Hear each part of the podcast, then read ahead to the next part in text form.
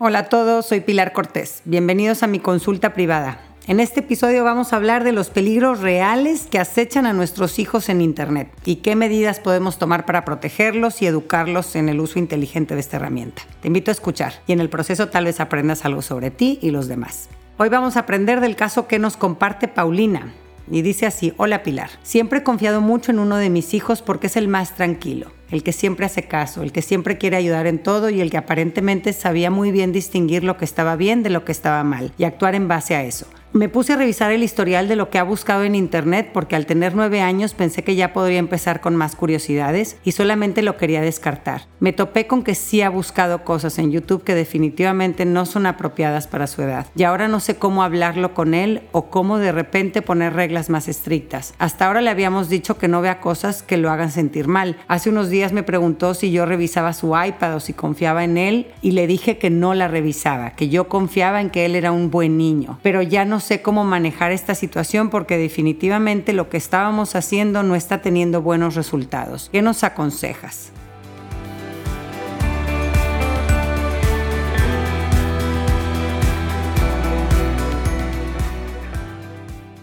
Muchísimas gracias, Paulina, por tu carta, por compartirnos tu situación. Me da mucho gusto que toques este tema porque Veo que hay mucha ignorancia eh, eh, en torno a este tema por parte de los padres y por lo mismo están siendo muy permisivos en el acceso que les dan a sus hijos al Internet. Algo que nos sucedió fue que a partir de la pandemia y las clases en línea, pues las iPads y el Internet se convirtieron en compañeros íntimos de muchos niños, no, no solo durante clases, sino también por las tardes. Y claro que Internet ha sido un recurso valioso para aprender, socializar, mantenernos conectados con el mundo exterior, exterior pero esto ha expuesto a millones de niños a contenido súper destructivo y en la mayoría de los casos mm, y los papás ni se las huelen. Eh, yo creo que es importante tomar en cuenta que los que hoy somos papás no crecimos con WhatsApp, con YouTube, con TikTok, ¿no? Y por lo mismo, pues hay mucha ignorancia que nos tiene, pues digamos que bien tranquilos mientras estamos en la boca del lobo, ¿no? Ojos que no ven, corazón que no siente, ¿no? Así que creo que nos va a servir repasar rapidito cuáles son estos peligros reales que hoy en día enfrenta un niño en Internet. Y después vamos a ver cómo podemos protegerlos de ellos, ¿no? El primero, y es el que más importante para mi gusto, son los depredadores cibernéticos. Eh, adultos que se aprovechan de la inocencia del niño y de la falta de supervisión de los adultos que están a cargo de estos niños y abusan de su confianza, ¿no? Esto puede terminar, digo, y sabemos muchísimos casos que han acabado en encuentros personales peligrosos. Estas personas están navegando las redes sociales y las plataformas de juegos en línea que les gustan a los niños para entablar una relación con ellos y abusarlos de alguna forma. Nosotros tuvimos una, una situación pues muy fuerte, muy impresionante, este, que la neta a mí me, hizo la chamba porque con eso ya mi hijo se quedó traumado de, de, lo que podía pasar en las redes. Fue cuando tenían 11 o 12 añitos que ya algunos de los amigos de mi hijo empezaban a, sacar cuentas este, en redes sociales y, le sucedió a un muy amiguito que, que en Instagram, en el chat de Instagram, que yo en ese entonces ni sabía que Instagram tenía chat, o sea, imagínense este, lo perdida que yo andaba, este, recibe una invitación de amistad de, de una supuesta niñita de 12 años, este, y pues se checó quién era y vio que tenía de amigos en común a unos de sus amigos, entonces pues eh, supuse que era alguna niña que había conocido porque pues justo estaban empezando como a tener más fiestecitas este, y a conocer más niñas, entonces pues dijo, la aceptó, ¿no? Eh, y pues ahí chateando eh, por Instagram y la supuesta niña esta un día le pide al niño que prenda su cámara y, pues el niño bien instruido por su mamá, pues le dice que no, que, que, que, pues que no, mm, él no prende cámaras, ¿no? Este, la niña insiste y le dice, pues es que si prendes tu cámara, te voy a enseñar cómo me meto a mi jacuzzi encuerada. Y así tenemos la, la, este, la conversación grabada de, de de todo este momento tan impresionante que nadie nos lo creíamos, ¿no? Entonces, en ese momento, gracias a Dios, el hermano mayor de, este niñito estaba por ahí rondeando, eh, rondando y vio el foco rojo de lo que estaba pasando y se meten a la cuenta de esta supuesta niña, vieron que era una cuenta falsa, tenía solo tres fotos, dos de paisajes y una tercera foto donde la cara de la niña ni se veía bien, este, y en este caso pues de ahí no pasó, pero... ¿Qué pasa? Eh, ¿Cuál es la intención de estas personas? Eh, eh, qué pasa en estos casos cuando pues no hay una supervisión y el niño pues dice, pues sí, pues qué puede pasar, ¿no? Este, tal vez algunos pues sí tendrán la fuerza de voluntad o, el respeto o el miedo a decir, pues no lo voy a hacer, pero pues la curiosidad, la verdad es, que es canija, ¿no? Y si para un adulto, pues imagínate para un niño, ¿no? Entonces, eh, ¿qué sucede en estos casos? Cuando el niño prende la cámara, este, entonces le ponen un video donde se ve algo de pornografía infantil, ¿no? Suponiendo que se trata de la niña esta que te está hablando, pero no es así, ¿no? Es un video, pero el niño pues ya siente que está viendo a esta niña con la que está hablando y que está mandándole pues material pues comprometedor, ¿no? Entonces pues de ahí el depredador vuelve a pedir muestras de lealtad más comprometedoras al niño y dice, bueno, pues ahora tú, pues bájate los pantalones y, y yo te enseño más. Y todo esto lo están grabando, ¿no? Y después usan estas grabaciones para extorsionarlos. Yo tengo este video y si no haces lo que yo te pido, se los voy a enseñar a tus amigos, a tus papás, a todos tus este, conocidos, etc. Entonces, pues ahora mastúrbate y mira estas fotos y ponte en esta posición y así yo voy ampliando mi stock de pornografía infantil que voy a vender. Este, tenemos, han subido la, cantidad de imágenes de niños abusados sexualmente en las redes. Eh, es, es impresionante cómo... Eh, en el 98 que se empezaban a ver casos, habían 3.000 reportes de, de imágenes con niños abusados sexualmente. En el 2014 ya eran más de un millón. En el 2018, más de 18 millones. Y el siguiente año, más de 45 millones de material con niños abusados sexualmente. Y es algo que sigue subiendo y subiendo y subiendo. Es algo real que hay que ser conscientes que existe y que están justo rondando en torno a lo que les gusta eh, ver y donde les gusta estar en Internet a los niños. Peligro número dos, el cyberbullying o el acoso cibernético, este, las burlas. Es, eh, y, es importante que lo entendamos, nos pasa también a los adultos. Cuando no estás viendo al otro a la cara, te atreves a decir cosas más crueles y más violentas.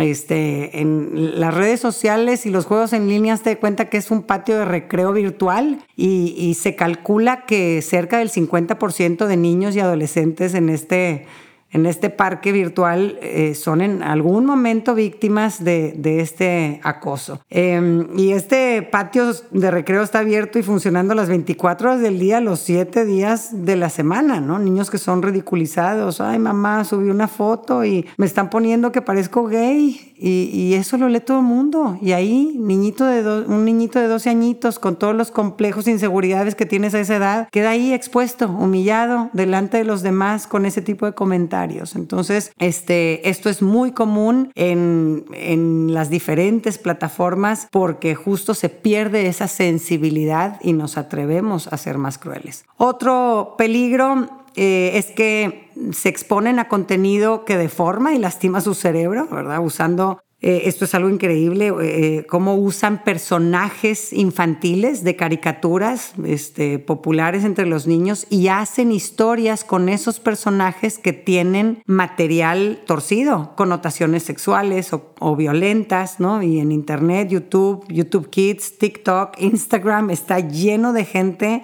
eh, que, está produciendo este contenido eh, eh, deforme con estas figuras justo para llegar a los niños, ¿no? agarrando a sus, a sus personajes favoritos. ¿no? TikTok, que supuestamente es para niños mayores de 13 años, aunque tu cuenta sea privada, el niño o la niña está expuesto al feed público, ahí te aparecen. ¿no? Y yo con mi niño una vez me metí y le dije, mira, a ver, porque estábamos que si redes sociales, qué redes sociales, y, y pues a sus, no sé, tenía 13 añitos y le digo, mira, vamos a ver el feed que me aparece aquí este, en TikTok o en Instagram. Y pues empiezas a ver que me sale pues el señor engrasado con la tanga y la señora este, con las pompotas de fuera y este, y a ver, pues es lo que está, no, no es que son sus amigos, ¿verdad? Pero es un feed público que ahí te los están enseñando, ¿no? Y estas publicaciones pues este eh, pues te, te, van enganchando y, y, te pueden ir metiendo en actividades peligrosas donde arriesgan su vida o la de otro ser humano. Hay videos eh, que, que, en donde les enseñan a los niños eh, cómo provocarse un desmayo, por ejemplo, o, ves a dos güeyes atacados de la risa mientras le ponen alcohol en el pelo a otro y le prenden un cerillo y ese también se está riendo, o sea, todo, todo fucked up. Y el que tiene la cabeza quemándose, este, sale corriendo y luego se mueren de la risa y luego después están viendo las quemaduras, este, y como que qué divertido, ¿no? Y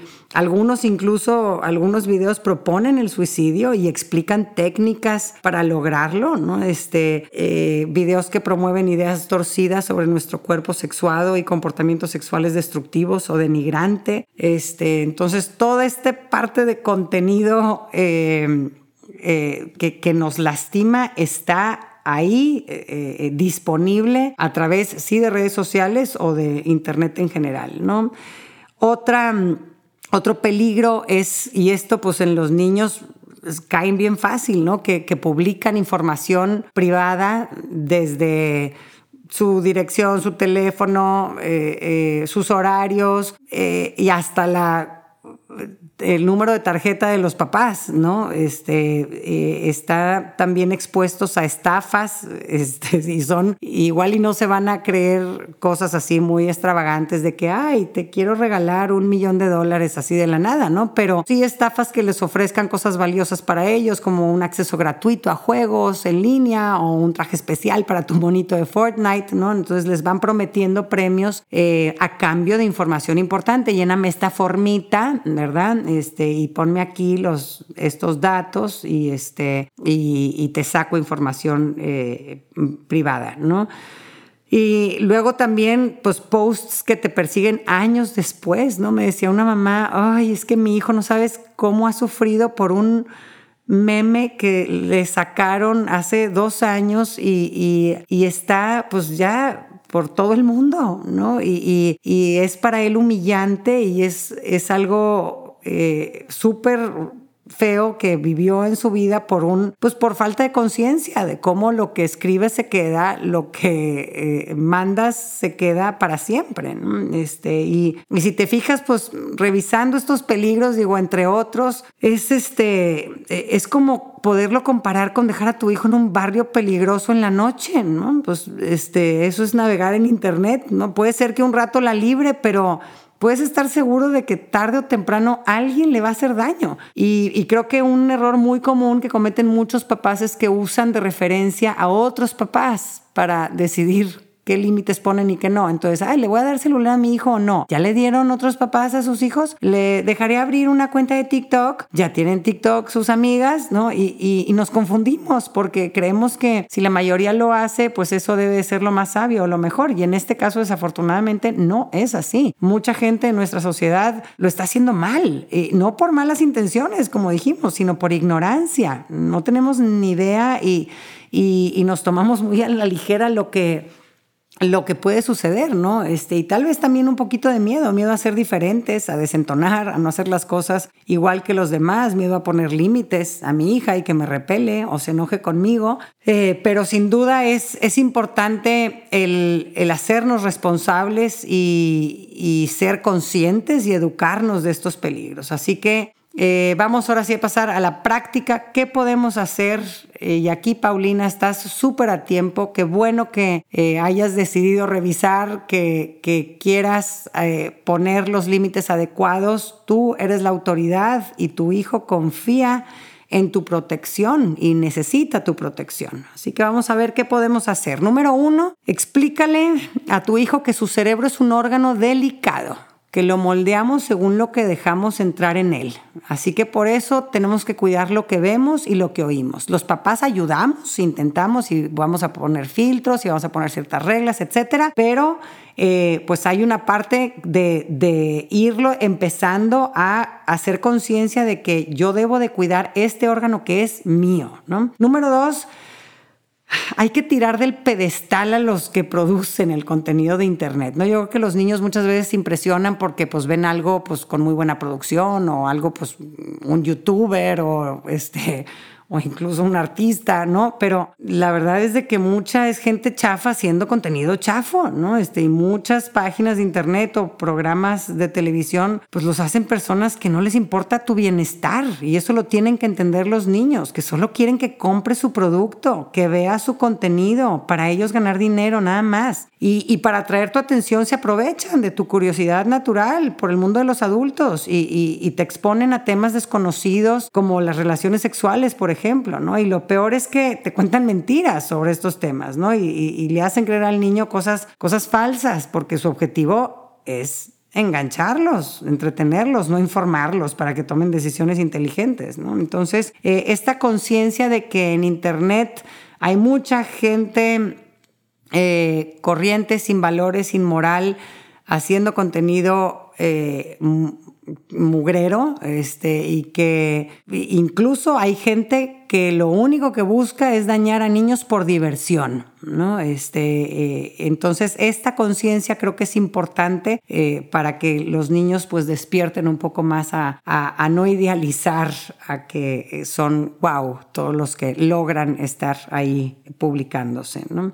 Hay contenido de calidad y hay contenido basura y hay que usar nuestra inteligencia para distinguirlo. Número tres, y este es bien importante, haya visto lo que haya visto tu hijo, Paulina, no lo castigues y dile, no te vamos a castigar ni a dejar de querer, hagas lo que hagas por internet, hayas visto lo que hayas visto, estamos aquí para ayudarte y protegerte. ¿Por qué? Los papás que usan el castigo como técnica disciplinaria tienen hijos más distantes emocionalmente y menos sinceros con ellos. Y aquí lo que queremos es que se abran, que te compartan. Así que no te enojes, no le eches en cara su error, no uses el chantaje, ah, nosotros que confiamos en ti, nos traicionaste, nada de eso.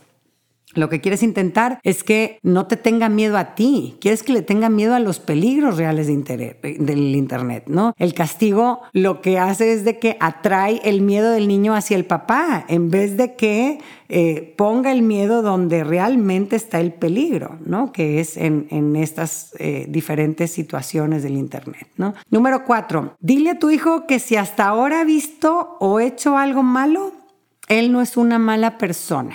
Eso sucedió porque todavía no tienen la madurez y la fuerza de voluntad para manejar la curiosidad que les puede provocar algo eh, que se encuentra en el Internet. Y eso es normal. Nos corresponde a los papás poner estos límites ante los cuales eh, cae fácilmente un, menor de edad. Este, eh, y aquí dile perdóname, este, eh, explícale, somos de una generación donde no existían estas herramientas y yo estoy también apenas aprendiendo de sus consecuencias, no me las sé todas, pero estoy trabajando para informarme, no, no es falta de amor o de cuidado, este, es que también es algo nuevo para nosotros, ¿no? Entonces, esta parte es bien importante porque igual y puede estar cargando algo de culpa o, ya de yo la regué y, para nada, ¿no? Entonces que entiendan que por eso queremos cambiar las reglas, ¿no? Porque, porque nos corresponde a nosotros poner esos límites. Y aquí voy al siguiente punto importantísimo. Atrévete a poner límites y hazlo con fundamentos sólidos, explica, explica los peligros este, reales de estos que mencionamos aquí y otros que puedas, este, sobre los que puedas informarte o leer más adelante. Eh, em, corta libertades para las cuales tu hijo no está listo. ¿no? Hace unos años tuve en consulta a una mamá con un caso parecido al tuyo, Paulina, y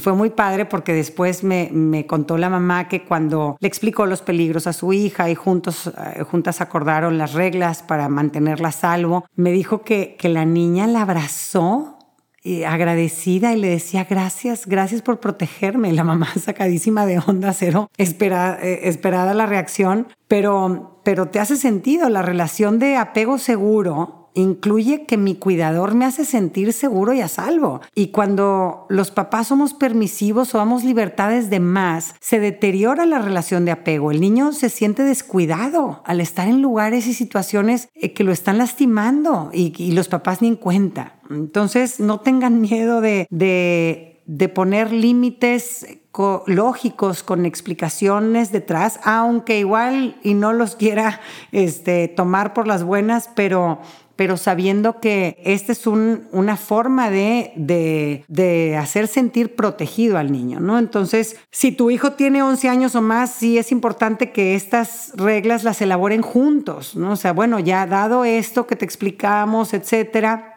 pues qué, qué, reglas ponemos, ¿no? Y aquí eh, les doy algunas ideas. Por ejemplo, no exploramos por YouTube solos, no andamos buscando videos a ver qué me sale, y menos en un iPad. Eh, este, si quiero buscar algo en concreto, le pido a mi mamá que me ayude. Eh, no compartir ni intercambiar fotos personales, no revelar nunca información personal como dirección, número de teléfono, en la escuela a la que voy. usar solo el nombre de usuario y que no coincida con el nombre verdadero, no compartir contraseñas con nadie, excepto con los papás, obviamente, no aceptar conocer en persona a nadie que hayan conocido en línea sin el consentimiento, la supervisión de mamá o de papá, no responder a mensajes, correos electrónicos ni, mensajes de texto de gente desconocida. Em, eh, avisarle a alguno de los padres a otro adulto de confianza si recibe algún comentario o si tiene una, una conversación que lo asuste o que lo hiera. Ahí lo primero que hay que hacer es, es hablar. Eh, poner un tiempo limitado de uso y, de los, nuestros aparatos electrónicos y hacerlo en un lugar público con otros familiares, no encerrado en mi cuarto. Y los celulares, iPads se apagan a las 8 o a las 9, no sé, y se ponen a cargar en el cuarto de mamá o de papá. Mamá tiene las claves de todo, puede ver el contenido de todo, no porque desconfía de los hijos, sino porque desconfía de la gente mala que hay en Internet. ¿ok? No es una cuestión de desconfianza en el niño, es que sabemos que hay peligros y que mi hijo no tiene el colmillo afilado para saberlos identificar y necesito estar ahí pendiente. ¿no? Entonces, esta educación y estos límites, estimulando la inteligencia de los hijos, explicando, enseñando, poniendo ejemplos, contándole casos de la vida real, es lo que necesitan para, para poner un orden y unas reglas en torno a todo esto. Y por último, eh, usa la herramienta juntos, no, no le retires la tecnología o el acceso a Internet por completo, ¿verdad? Pues la prohibición absoluta puede provocar más curiosidad y ansiedad. Este, y si tu hijo usa X plataforma social, asegúrate de que tú entiendes perfectamente bien cómo funciona. Van a seguir saliendo nuevas plataformas, cada una con sus particularidades y grietas por donde se va a colar el veneno, pero pues hay que estar conociéndolas para informar nosotros también a nuestros hijos, ¿no? Y si van a tener alguna red social a partir de los 13 años, eh, aconsejale que sea, que sea espectador silencioso. Yo, yo me acuerdo que yo le decía a mi hijo, mira, tú ni, él solo tiene WhatsApp, tiene casi 14 y no ha ocupado nada más, gracias a Dios. Y, y, es, ha sido muy padre cómo ha aprendido a ser prudente, no, ser participantes activos. Tienes que escuchar y aprender mucho antes de lanzarte al ruedo, ¿no? Hay que no exponerse, participar lo menos posible. WhatsApp no es una plataforma para conversar, para contar intimidades o para discutir puntos de vista. Eso se hace en persona. Si usan la herramienta mal, pues van a ver malos resultados, van a haber peleas, van a haber malentendidos, etc. Entonces, eh, van a ir aprendiendo de los errores de los demás, desafortunadamente, de sus amigos, y eso te va a ir dando credibilidad, porque a lo largo del tiempo, pues, se va a ir materializando todos los peligros que, que, pues, que les has contado sobre, sobre estos temas, ¿no? Y, y, es verdad, hay softwares muy buenos de seguridad cibernética, muy eficaces y, y, y qué padre usarlos pero no se te olvide la medida de seguridad más importante es una comunicación abierta y honesta con nuestros hijos. Muchas gracias por escucharme, espero que hayas encontrado nuevas formas de proteger y amar mejor a tu hijo. Un abrazo.